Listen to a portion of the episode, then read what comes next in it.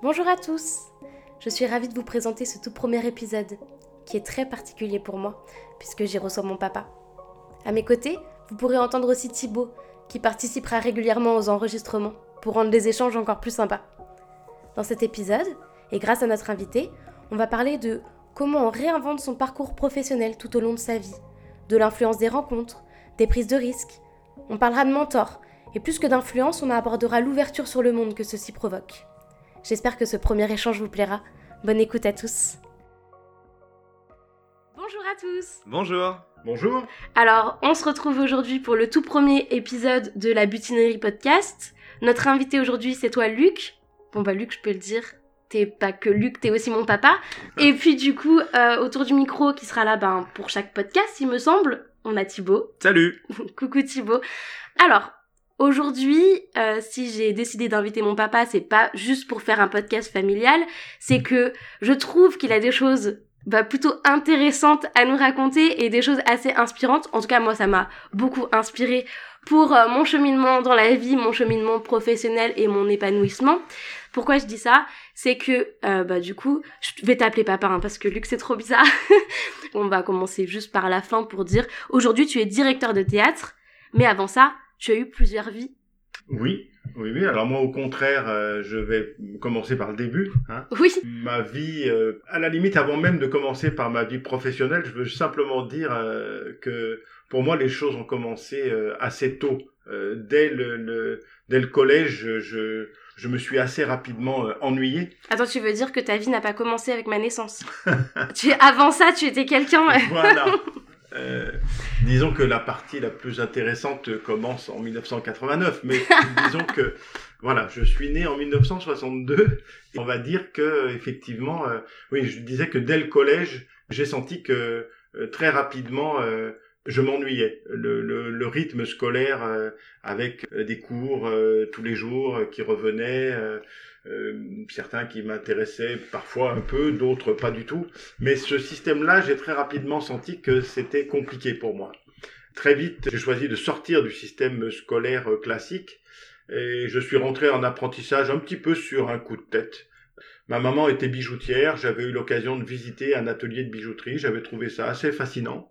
J'ai décidé en 78 de de rentrer en apprentissage euh, où euh, le temps était partagé pendant trois ans entre l'école de bijouterie et l'atelier. Euh, le, besoin de partir en apprentissage, c'était un besoin peut-être de rentrer plus rapidement dans la vie active et sortir du schéma scolaire. Oui, tout de suite d'être dans du, dans du concret et dans quelque chose qui me permettait de, de faire, de réaliser, de construire. Voilà.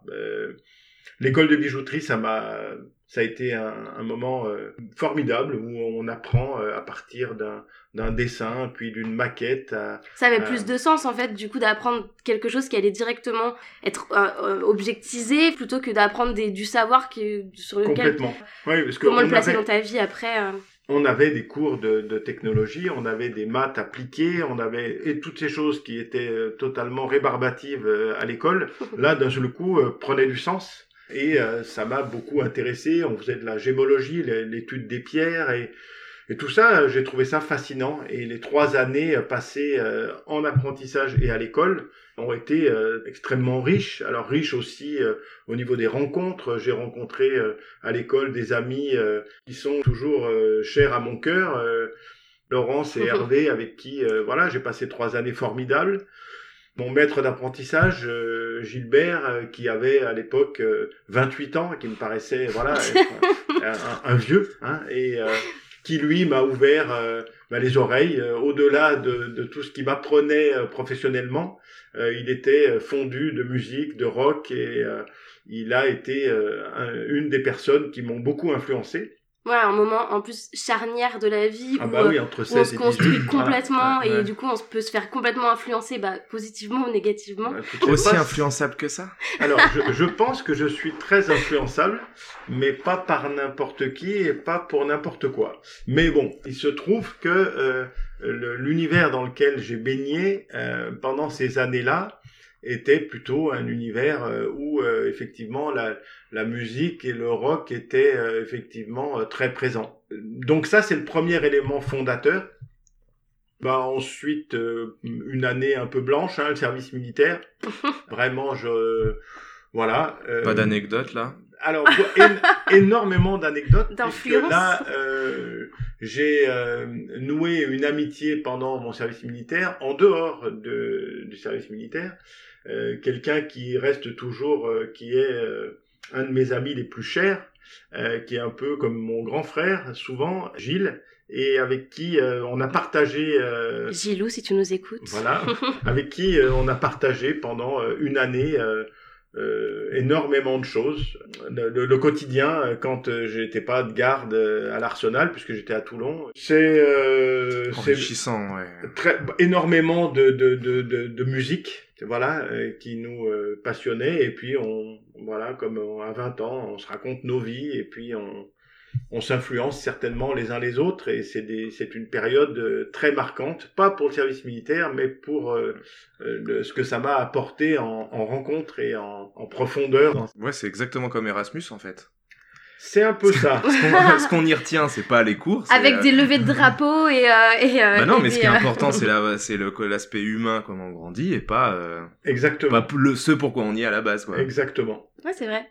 Mais je me demandais parce que euh, aujourd'hui, ce qui m'anime moi, mais ce qui anime aussi euh, ben, une grande partie de, de, des personnes de ma génération, c'est que quand on a une passion, on a envie euh, de euh, d'en vivre alors après moi j'évolue dans un milieu très artistique où on a euh, voilà les, les mes, proches mes collègues c'est des gens qui ont suivi une passion et se sont dit ok c'est possible je vais me donner les moyens d'en vivre toi, je sais que toute ta vie, t'as été animée par la musique, qui est, une grande passion pour toi. Est-ce que à ce moment-là, vu que toi, t'as toujours été conduit par la recherche d'un épanouissement total dans ta vie professionnelle, est-ce que à ce moment-là, déjà, tu t'es dit, oh, est-ce qu'il y aurait moyen de faire quelque chose dans ce domaine-là où vraiment euh, imprégné peut-être de ta génération euh, qui, qui, qui, voulait que quand tu te lances dans un métier, ça soit un métier qui te mette euh, en sécurité pour pouvoir acheter une maison et, élever une famille. Est-ce que tu étais bloqué par ça ou, ou déjà tu avais un petit truc qui disait oh est-ce que peut-être un jour je pourrais vivre d'un truc qui m'anime autant que ça quoi? Non, honnêtement euh, à l'époque je, je n'y pensais pas. Je, je pensais réellement de toute façon que la bijouterie était c'était quelque chose que j'aimais. Je sortais de l'école et euh, je pensais qu'après le service militaire, j'allais pouvoir euh, travailler et peut-être travailler toute ma vie là-dedans. Je ne me posais même pas cette question en fait. Euh, le retour sur terre, il, se fait au retour du service militaire quand là, bah, à l'époque, il n'y avait pas de problème pour trouver du travail et où ah immédiatement je me retrouve à travailler 8 euh, à 10 heures par jour euh, sur un atelier de bijoutier pour ceux qui ont déjà vu ce ce qu'est un établi de bijoutier avec une euh, notre univers c'est c'est 50 cm carrés sous une lampe. On y arrive le matin à 8 heures, on lève la tête à 18 heures et on n'y voit plus rien parce que et on est crevé et on a pratiquement rien échangé de la journée. Et donc très rapidement, j'ai compris que cet univers extrêmement restreint j'allais pas pouvoir mmh. euh, y rester très longtemps. Euh, j'ai travaillé pendant deux ans. Finalement, très rapidement, ce qui était le plus important, c'était ce qui se passait à l'extérieur, c'était les concerts, c'était les sorties avec les copains. Mais le, le, le travail en lui-même, j'ai très vite compris que ça, ça allait pas pouvoir durer éternellement.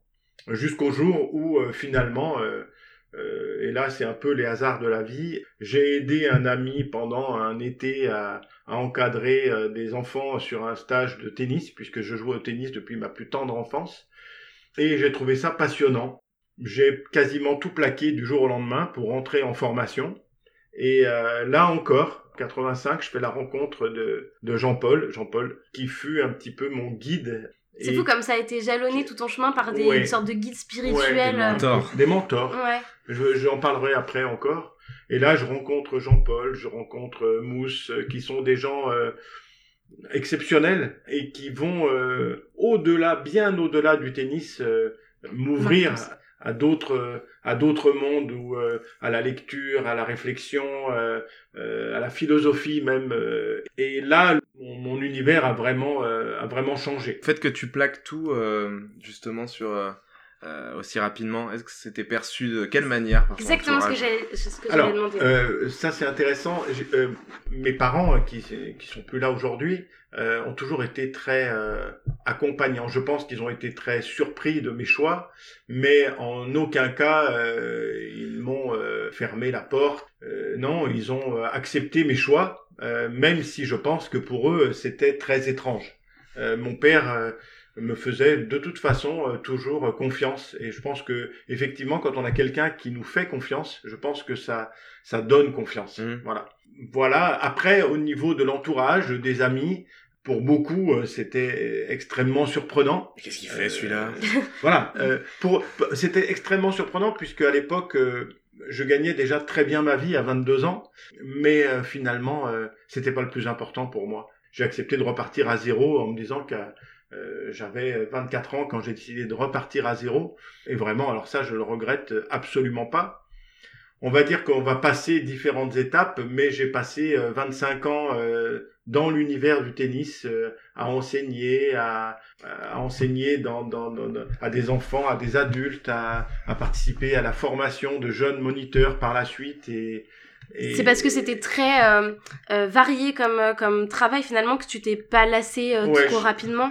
Complètement, et avec énormément d'échanges. Et encore une fois, là, une rencontre exceptionnelle. J'ai rencontré Claude, euh, Claude qui a été mon président pendant euh, 25 ans, avec qui, je crois, on a formé un binôme euh, bah, qui fonctionnait, quoi, et euh, qui fonctionnait tellement bien que Claude, euh, en gros, m'a donné les clés, quoi, et euh, je pouvais euh, mettre en place tout ce que j'avais envie de mettre en place.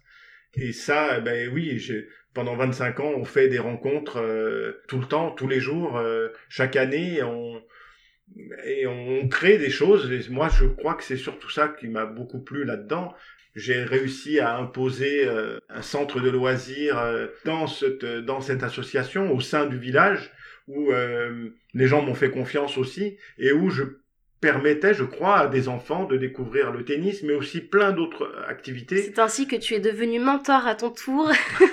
Oui, peut-être. Euh, Ouais. Et j'essayais de transmettre différentes passions, que ce soit euh, euh, la musique ou euh, le théâtre. Voilà, toutes ces choses-là. euh, j'ai passé des années euh, euh, assez exceptionnelles euh, dans mon club de tennis à Charlie, on peut le dire.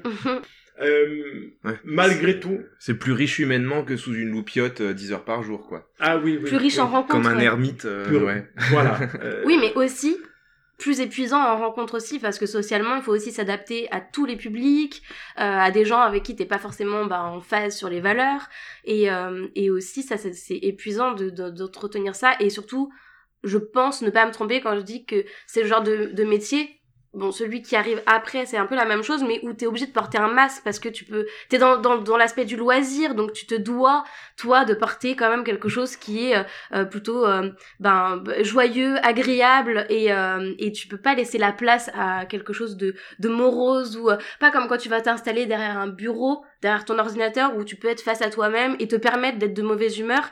Donc ça c'est peut-être quelque chose aussi une sorte de charge mentale à porter en plus de toutes les casquettes que tu portais à l'époque. Je, pense que tu vois juste, effectivement, je, ne m'en rendais pas forcément compte, mais effectivement, on, est dans, dans l'image, on est quand même, malgré tout, dans, les gens viennent, dans ce milieu, les gens viennent vous voir pour chercher à passer un bon moment. Et nous, si on arrive chargé de, nos problèmes, euh, ça ne peut pas fonctionner. Donc, on, on les laisse à la porte. Et euh, malgré tout, euh, les tensions, les, les problèmes, on en a tous, et effectivement, euh, on ne doit pas les laisser paraître et on doit euh, tout le temps prendre sur soi. C'est le, c'est le jeu euh, dans, dans ces métiers-là, quoi. Et c'est là qu'arrive la limite, c'est à cause de La limite, elle, elle est qu'effectivement, c'est qu'au bout d'un certain nombre d'années, euh, il y a une forme de lassitude et de fatigue euh, qui fait qu'on on se dit qu'il est peut-être temps de, de passer à quelque chose, à autre chose, et se dire aussi, et j'avais 45 ans quand j'ai pris cette décision, euh, que euh, je pourrais pas durer comme ça encore 20 ans. Euh, Mais si toi tu te laisses envahir. Je veux pas faire de la psychologie de comptoir, mais j'ai l'impression que si toi tu te permets de te laisser envahir par cette lassitude, c'est que tu sais que elle peut trouver euh, une issue. Alors que j'ai l'impression que autour de toi, euh, bah du coup nous les gens qu'on a connus qui, qui, sont de la même génération que toi, euh, c'était complètement résolu au fait de faire le même métier toute leur vie, quand bien même ça leur plaisait plus, mais ils étaient un peu dans le déni de se dire j'essaye de même pas penser à d'autres opportunités parce que de toute façon, ce confort que j'ai trouvé grâce à mon travail, je ne peux pas le quitter. Et du coup toi euh, de, de, sentir que c'est possible parce que tu l'as déjà fait, et ben en fait peut-être ça t'a permis de te laisser vraiment envahir par ce, ce trop plein, ce ras-le-bol et se dire euh, bon je me laisse bien envahir pour vraiment être sûr de vouloir le quitter sans, sans regret quoi. Alors je pense que j'ai une petite dose d'inconscience qui est qui a toujours été là et qui fait que quand à un moment donné euh, il y a une espèce de petite machine qui se met en route, je, je ne parviens plus à l'arrêter. Mmh. C'est-à-dire que quand je me réveille un matin et que je me dis euh, là il est temps que ça change, même si il y a parfois dans la journée ou dans les jours qui suivent euh, une petite conscience ou inconscience qui, qui, qui vous dit euh, ou subconscient. Oh, mais t'as une belle situation, tu devrais pas faire ça. Elle a cette voix. oui, exactement, avec cette bah voix. et, et bien malgré tout, euh, régulièrement ça revient et de plus en plus souvent jusqu'au moment où on se dit non, euh, là il va falloir que ça s'arrête et il faut que je trouve autre chose. Alors il y a aussi quel...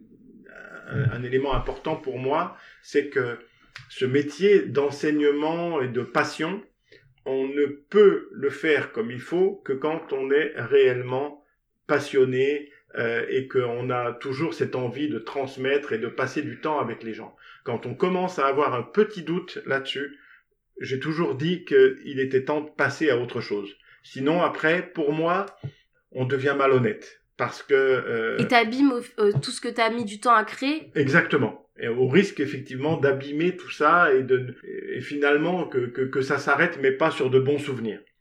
C'est à ce moment-là donc que j'ai décidé euh, de changer de vie à nouveau et là effectivement une rencontre. J'avais ce projet de, de, de... dresser des canards, c'était ça? Euh, Non. C'était en haut de la liste. Mais... Euh. Mon esprit était encore, euh, on va dire très marqué par le tennis et je me disais que euh, dans... pardon je te coupe mais moi je me rappelle qu'à l'époque il y avait un tel euh, une telle fatigue euh, de, de, de voilà de ton travail bon t'étais sur les cours jusqu'à très très tard euh, bah, je me rappelle que tu perdais ta voix tous les trois mois parce que parce qu'à cause du froid à cause de bah voilà, il faut pousser un peu la voix quand on est sur un court de tennis en plein hiver à courir après des enfants. Et moi, je me rappelle qu'à ce moment-là, tu étais tellement fatiguée que tu disais, mais je vais même me trouver un poste, même de, dans le secrétariat, euh, faire une petite formation. Euh. En fait, t'étais même plus à la recherche d'un métier passion, tellement tu voulais quitter ce, ce, mm. celui dans lequel t'étais et euh, et tant mieux que t'aies trouvé quelque chose qui t'animait autant mais à l'époque t'étais même prêt à partir dans quelque chose juste un métier de comment on appelle ça de alimentaire ouais voilà c'est ça un boulot alimentaire quoi j'en étais là effectivement ta bonne mémoire j'en étais là mais avec toujours quand même cette euh, cette, cette envie de, de construire quelque chose quelque chose de nouveau voilà, et cette idée de, de monter en fait un, un, magasin en fait spécialisé dans le tennis où j'allais pouvoir rester euh, proche d'un milieu que, que j'affectionne, être dans, dans le conseil, être proche de, de mes anciens élèves, être proche de, de des clubs de tennis dans lesquels j'ai toujours aimé en fait euh, euh, aller euh, officier, euh, enfin cette idée m'a paru comme euh, très rapidement comme une évidence. Après, il fallait trouver euh, le lieu. Et puis, dans une discussion avec euh, avec une amie, avec Laurence, elle aussi avait très envie de faire quelque chose. Elle a trouvé cette idée intéressante et on a décidé de se lancer tous les deux dans cette aventure. On a réussi, on a trouvé un, un, un lieu et donc les banques, enfin une banque nous a suivis et puis euh, l'aventure, euh, eh ben, elle s'est concrétisée. Euh, l'aventure qui porte un nom? euh, Oui, c'est un magasin qui existe toujours, qui s'appelle Tennisphère. Et donc, euh, l'aventure a duré pendant, je crois, sept années. Ah ouais, c'est bon. et vraiment, j'en garde pratiquement que de bons souvenirs. Mais je me suis aussi rendu compte que je n'avais pas l'âme vraiment d'un commerçant. C'est-à-dire que moi, toute la partie technique, toute la partie conseil, toute la partie euh, échange euh, avec les avec les clubs, avec les enseignants, euh, avec les joueurs, toute cette partie-là me plaisait beaucoup. Après, toute la partie achat avec les auprès des, des, des marques, toute la partie on va dire négociation avec certains clients euh, où j'avais l'impression de devoir toujours justifier en fait le prix de quelque chose. Vraiment, c'est quelque chose qui a commencé à me peser très tôt. J'ai assez vite réalisé que ça allait être compliqué de durer euh, très longtemps.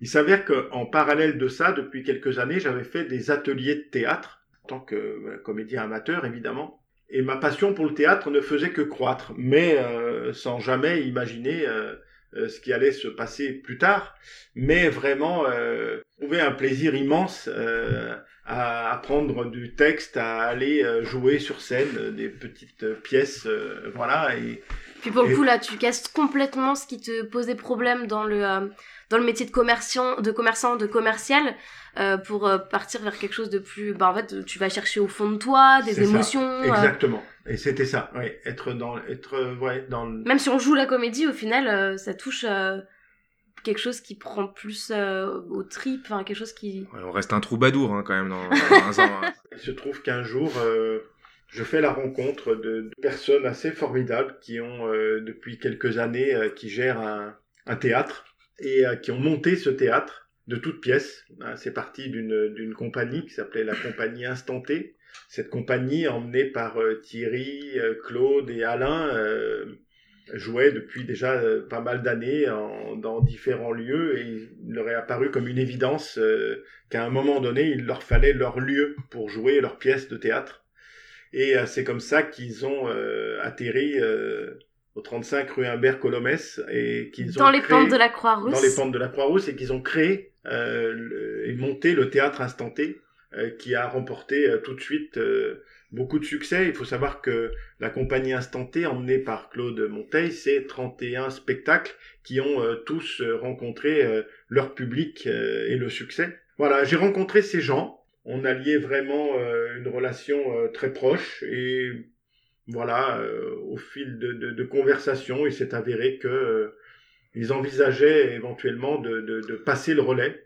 Oui, ils étaient un peu en bout de course, ils, en étaient un peu fatigués par... Euh, peut-être, c'est peut-être ça. Ça demande de l'énergie en même temps. Ils avaient tous une activité à côté. Bah oui, c'est ça. Ils avaient, tous une activité à côté.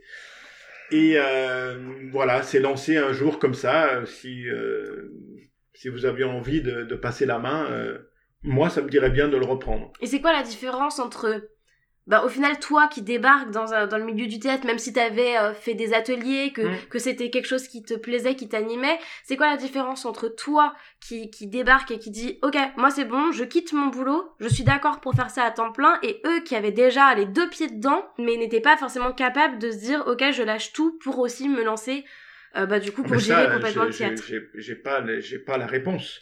Euh, après, je pense qu'il y a toujours un petit brin de d'inconscience euh, chez moi qui fait que d'inconscience, mais aussi une petite voix qui me dit c'est possible.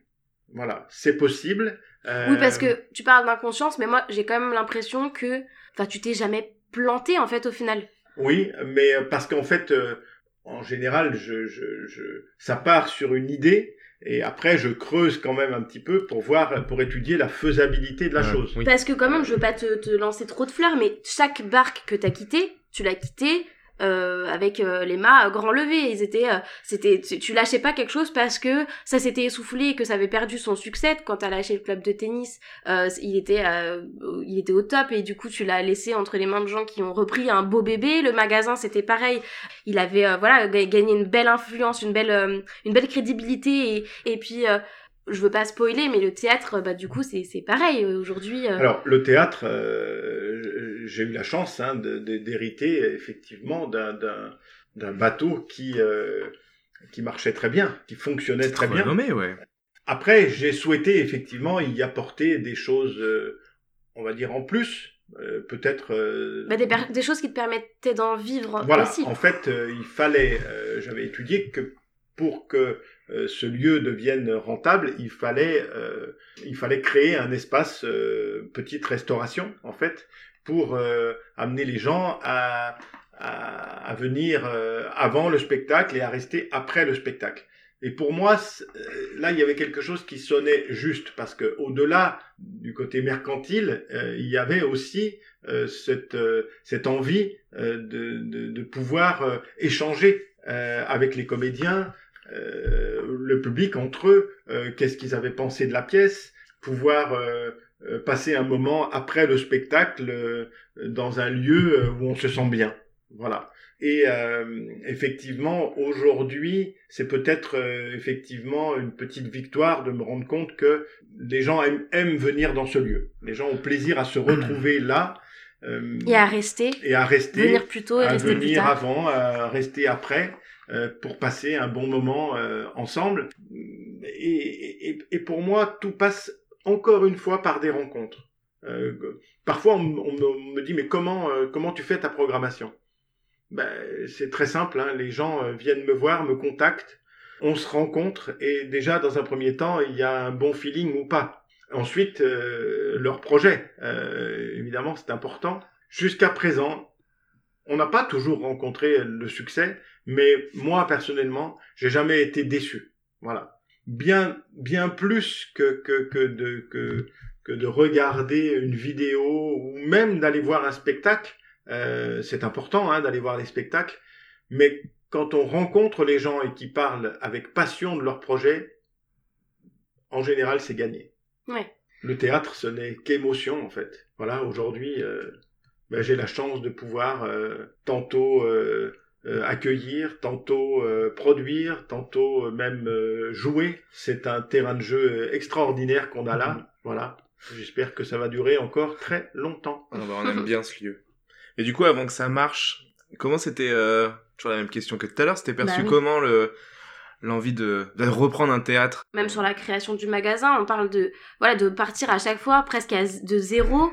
Que ce soit pour le magasin ou pour le théâtre, il y a toujours effectivement dans l'entourage cette espèce de, de stupeur qu'on peut parfois lire dans le dans le regard. C'est un peu euh, générationnel ou ça c'est plus euh, Pas forcément, pas forcément. Alors c'est évidemment euh, beaucoup plus marqué chez les gens de ma génération parce que effectivement c'est pas c'était pas la règle que de changer plusieurs fois de, de métier dans une vie.